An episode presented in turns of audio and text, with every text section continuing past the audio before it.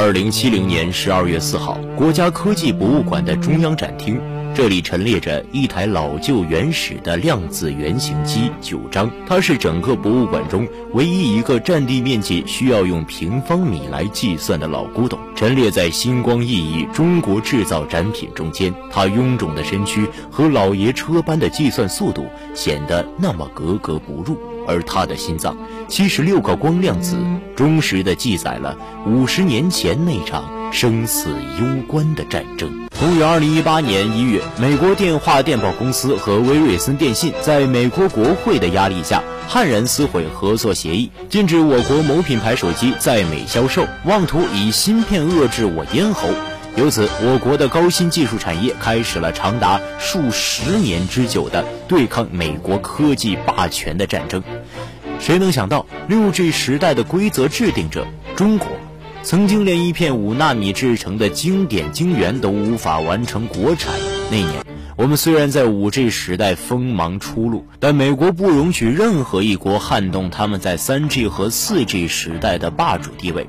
他们以退出占世界百分之二十五的美国市场为要挟，制裁任意一家敢于挑战美国科技权威的别国企业。而对于我们，美国没有警告，没有威胁，开局就甩出王炸，全美禁售。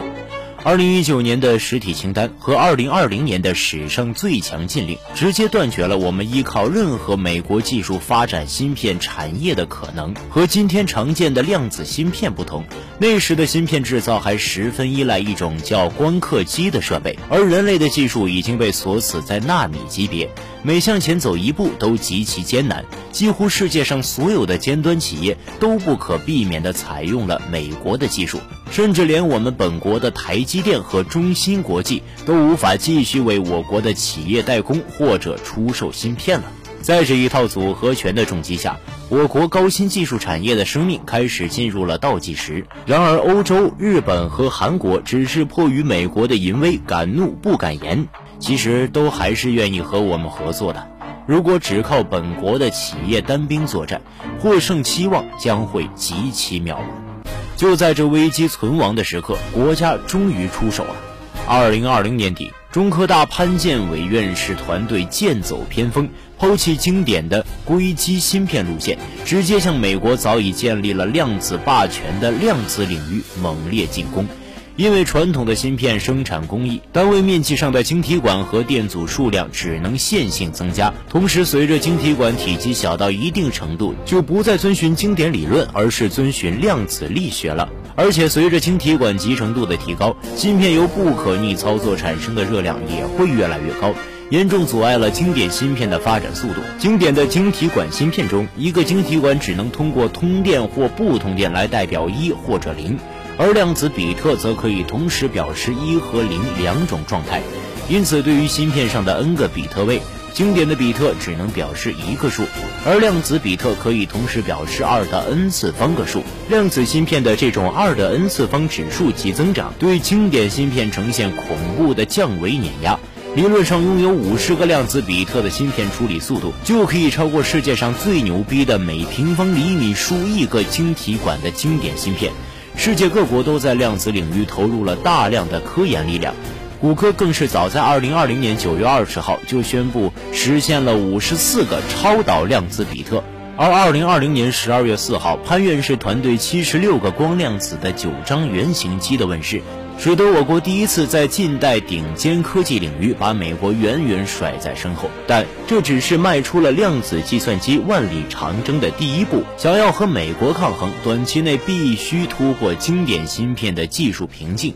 二零二二年，国家集成电路基金向中芯国际注资一千亿元，搭建去美化国产半导体产业平台。二零二三年，日本加欧洲加国产二十八纳米半导体设备生产线投入运营，当年我国便夺回全球中低端产品百分之五十的市场。二零三零年，中国 GDP 第一次超越美国，我国半导体产业的复兴已经无法遏制。二零四九年，我国华为出资百分之六十，台湾省的台积电出资百分之五，荷兰阿斯麦尔出资百分之三十五，成立世界上最大的跨国 IDM 集团。华为司机垄断世界上百分之九十的半导体设计、生产和销售，